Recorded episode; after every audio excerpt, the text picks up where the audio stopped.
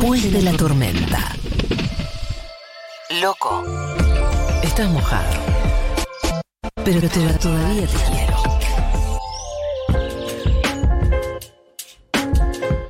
Julián Jofele tiene frente así una manzana.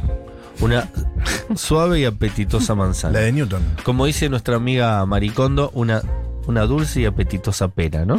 Sí. dice? Así dice. Eh, ¿Qué hace Julián Jofele ante esa situación? Siempre la pera, por supuesto. ¿Y cómo la come la pera? Eh, la pelo. No, no, José. No, mentira, era un chiste, era un chiste. La corto nada más. La corto en cuatro partes y después como lo que queda. ¿Y el cabito entero te lo comes como María del Mar o no? No, no, pero dejo muy poco, ¿eh? Realmente debe ser el 1%. Bien. Eh, ¿y ¿La manzana? La manzana en eh, un par más, ¿no? Sería en 8. Pero cáscara. ¿Juega cáscara? Eh, depende. Difícil está esto. Si estoy con ánimo, sí. Está picante, ¿eh? Está picante. Es difícil, muy difícil, pero está bien. Julián, sos muy buen abogado y te queremos muchísimo. Sos muy buen abogado. sos muy buen abogado, nacional y popular. Realmente es increíble escucharte Sí. hablar. Abogado del eh, pueblo, loco. Abogado del pueblo. Además, la pera es lo primero que comí en mi vida, así que no me pueden decir. ¿Cómo que lo primero que comiste en tu vida fue una pera? ¿Cómo sabes Eh, eso? eh, porque mi padre dice haberme dado gotitas de pera de bebé y que yo me reía y sonreía al- sobre eso. Mirá qué linda anécdota te contaba tu padre. Te daba gotitas de pera. Gotitas de pera. Y una hoy- pequeña droga. Y hoy sos ese hombre sensible, con, con convicción popular, con esa llegada a los más débiles. Hoy, Julián Jofele nos trae una historia acerca de la vida personal y el trabajo que conmoverá a argentinos de toda la haya. Bueno, eh, quiero contarles un poco de un par de, de series eh, que estuve viendo solamente por ustedes. O sea, Gracias, para, amigo. Para traerles esto, porque si no, no lo hubiera hecho, no. O sea, imagínense, mi, mi compromiso es total en ese sentido. Eh, y voy a hablar desde la serie Severance, que eh, si la traducimos al español sería algo así como separación o división, eh, y que tiene que ver con eh, una idea que se le ocurrió a un eh, muchacho que se llama Dan Erickson y que eh, dirigió Ben Stiller, un, un amigo de la Argentina, ¿no? Eh, Sí, ben casi- Stiller, Casi nació en poco- 11. ¿Eh? Casi nació en el 11. Claro, por supuesto. Hace poco Ben Stiller le escribió un tuit a Diego Schwartzman, el tenista argentino, así que ya es lo que podemos considerar prácticamente un amigo. Eh, y eh, actuada por Adam Scott, otro amigo de la casa. La serie trata básicamente, porque lo que vamos a hablar no es de todo el desarrollo de la serie, sino de la idea que nos trae para pensar un poco el mundo del trabajo, de eh, la posibilidad de dividir el cerebro en dos Me gusta. un cerebro eh, para el mundo del trabajo y uno por fuera. Es decir, acá el personaje lo que hace es eh, llegar a su ambiente laboral y, eh, bueno, se cambia, se pone otro reloj, otros zapatos, cuestiones más eh, estéticas ¿no? que hacen a la historia. Y una vez que entra en la oficina, todo lo que era su memoria exterior desaparece y recuerda como último que le pasó el día anterior que se había ido del trabajo. Es decir, en su ambiente laboral, por un chip que le insertan en el cerebro, solamente tiene recuerdos laborales y no sabe ni qué pasa afuera, ni qué hizo, ni qué pasa en su vida, ni si tiene familia. Solamente puede trabajar y producir. Y por fuera, no recuerda lo que hizo en el trabajo. Sale del trabajo, se va y no tiene ni idea de lo que estuvo pasando. Acá, si se quiere, lo que tenemos es eh, el extremo de lo que hablamos alguna vez de la desconexión digital, pero a la inversa, la desconexión al interior del puesto de trabajo. Y acá, bueno, se, se abren algunas discusiones, ¿no? Capaz que alguno nos está escuchando y dice, che, que bueno, estoy para esa, quiero no recordar nada de lo que pasó en el trabajo, quiero no tener ni idea de lo que pasa eh, cuando vuelvo a mi casa y directamente seguir con mi vida. Pero bueno, obviamente eh, se abren algunos dilemas alrededor de la serie. Sí, igual yo también estoy pensando, Julián, Julián Jofeles, con quien estamos conversando, que incluso en, eh, en el mundo laboral hay cuestiones que tienen que ver también con las relaciones humanas. No todo lo que pasa en el ambiente laboral es laboral. Digo, te peleaste con un compañero de trabajo, un compañero de trabajo se está tirando a chanta y eso te genera también incomodidades. No es que todo es productivo en el ambiente laboral.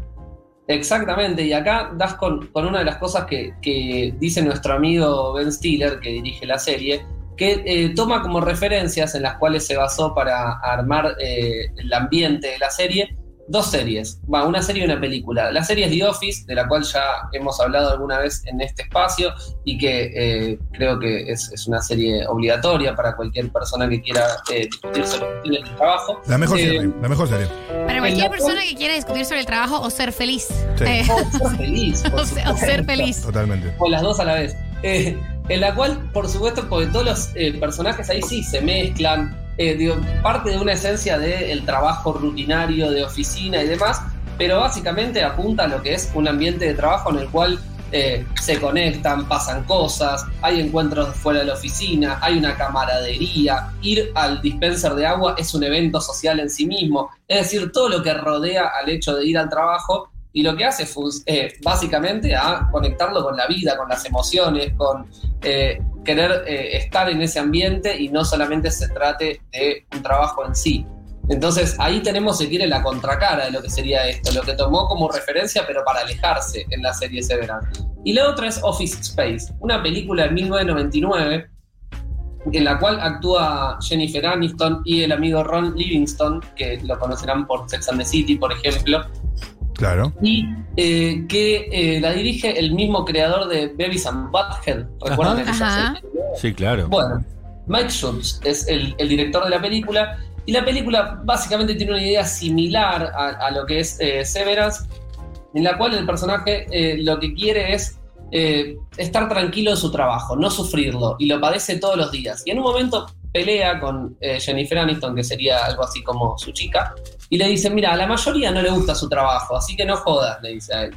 Eh, anda y busca algo afuera que te haga feliz. Y acá me parece que está una de las claves eh, que, se contrapone con lo que pasa en Severance. Es decir, acá en, en la serie de Severance la mayoría de los personajes entran en este trabajo con la idea de olvidarse de problemas de su vida cotidiana y no tener que recordarlos durante las ocho horas que trabajan.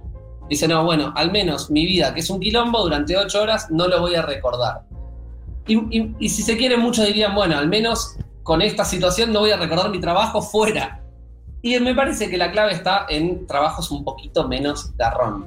Porque Sí. si todos los trabajos nos hacen pensar en la idea de no recordarlos cuando nos vamos o tratar de olvidarlos, bueno, me parece que ahí hay un problema en los trabajos que estamos teniendo, en los trabajos que se están ofreciendo, en la precarización que, que nos imponen y en la imposibilidad de desconectarnos de una forma sana de eso. Es decir, eh, que recordarlos no sea tener que estar recibiendo mensajes o seguir trabajando en cualquier momento, sino básicamente poder amigarnos con la idea de lo que estamos haciendo ahí y de lo que vivimos ahí adentro.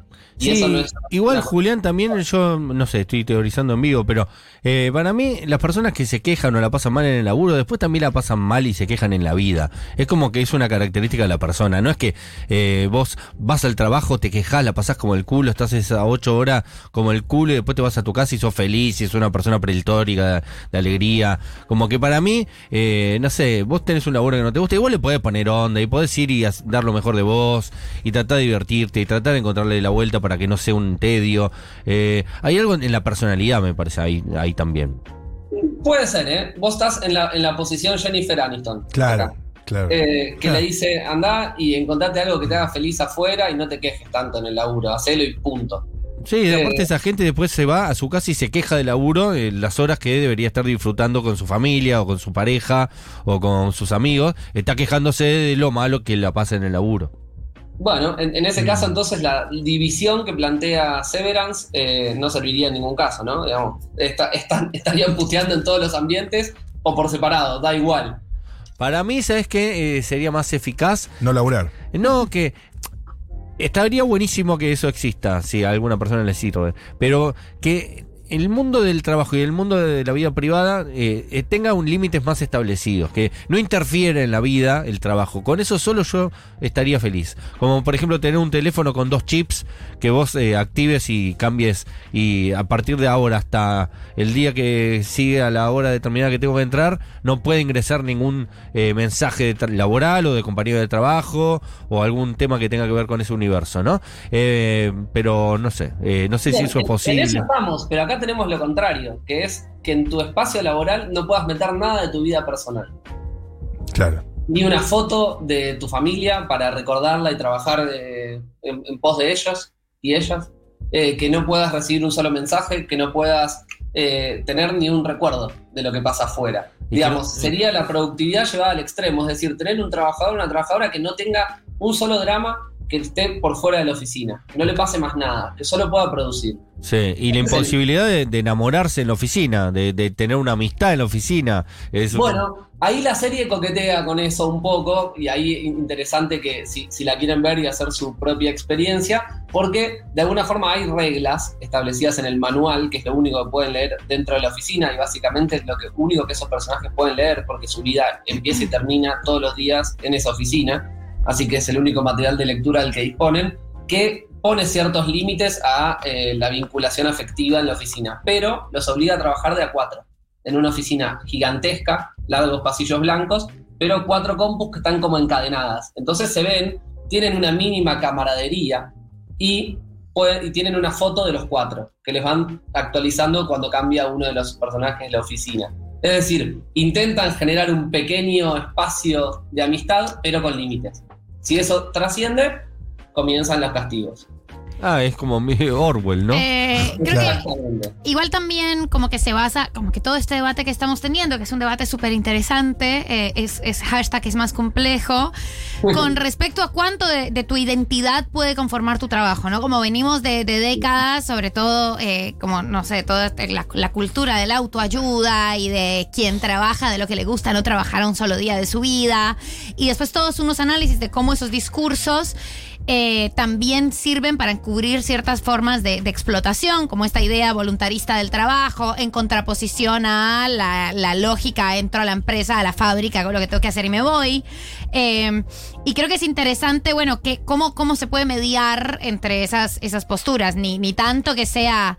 eh, tu trabajo te define y es lo que sos y es así como te, te presentás y entonces es, es tu vida ni tampoco que sea la pasás pésimo durante, durante 12 horas al día y, bueno, y te las tenés que fumar, ¿no? Por, en pos de, de hacer algo fuera que, que te trae un poco más de, satisfacción. También es una suerte, o sea, las personas que lo ideal sería trabajar de cosas que te hagan un poco menos infeliz eh, o, al- o feliz, eh, pero bueno. Las personas que tenemos esa suerte también tenemos que entender que- que es una excepcionalidad, ¿no?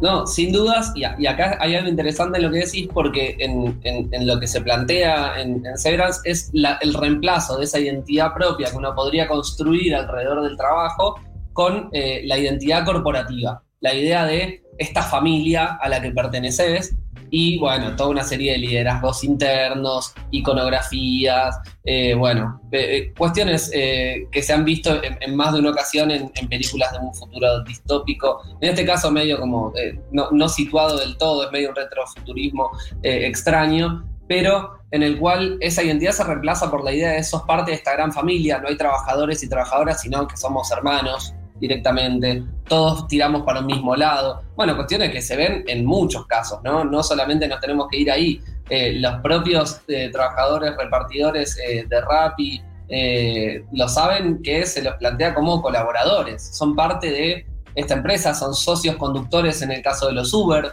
Claro. digamos, Claro. eh, eh, corporaciones que intentan a través de una cierta identidad eh, familiar eh, hacerte parte de algo en lo cual vos no sos parte. Bueno, eh, la, la frase, el- la, expresión ponerse la camiseta de la empresa, ¿no? Ponerse la camiseta de la Qué empresa. trampa esa. Hoy en día es salir de ahí. Sí, por, por ahí no, sí. abuelas. Te están explotando. No te pongas ninguna camiseta. Si te dicen que te pongas una camiseta, vos te levantás y me llamás. Porque Sí, exactamente. Es, es, es eh, bastante interesante cómo esto se lleva a un extremo. O sea, en, en- en la serie se lleva todo esto a un extremo eh, en lo que hace a conformar una propia identidad y la necesidad de que uno pueda sostener su propia identidad en el ámbito laboral.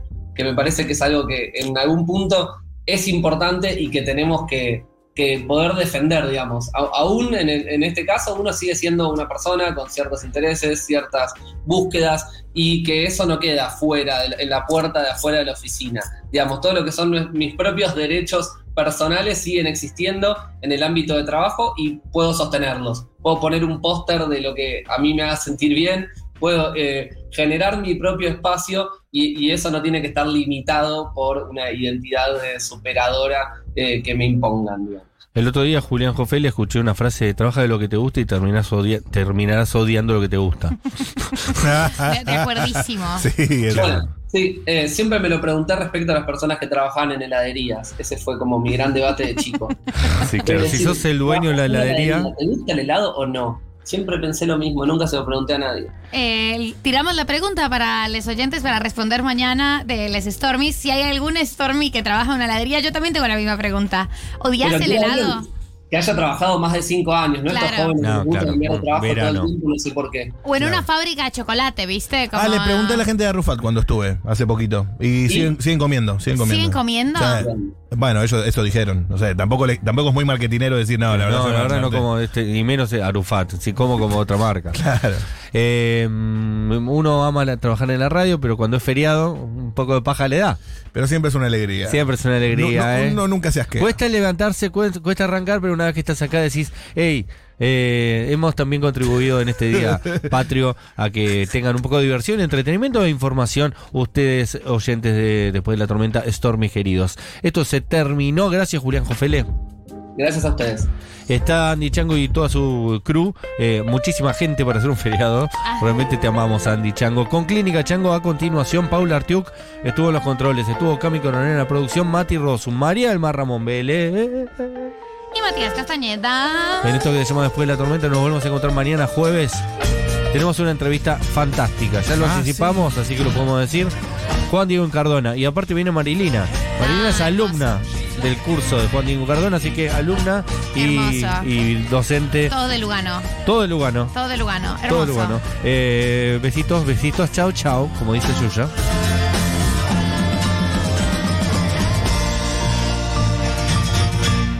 Censar, un movimiento censar.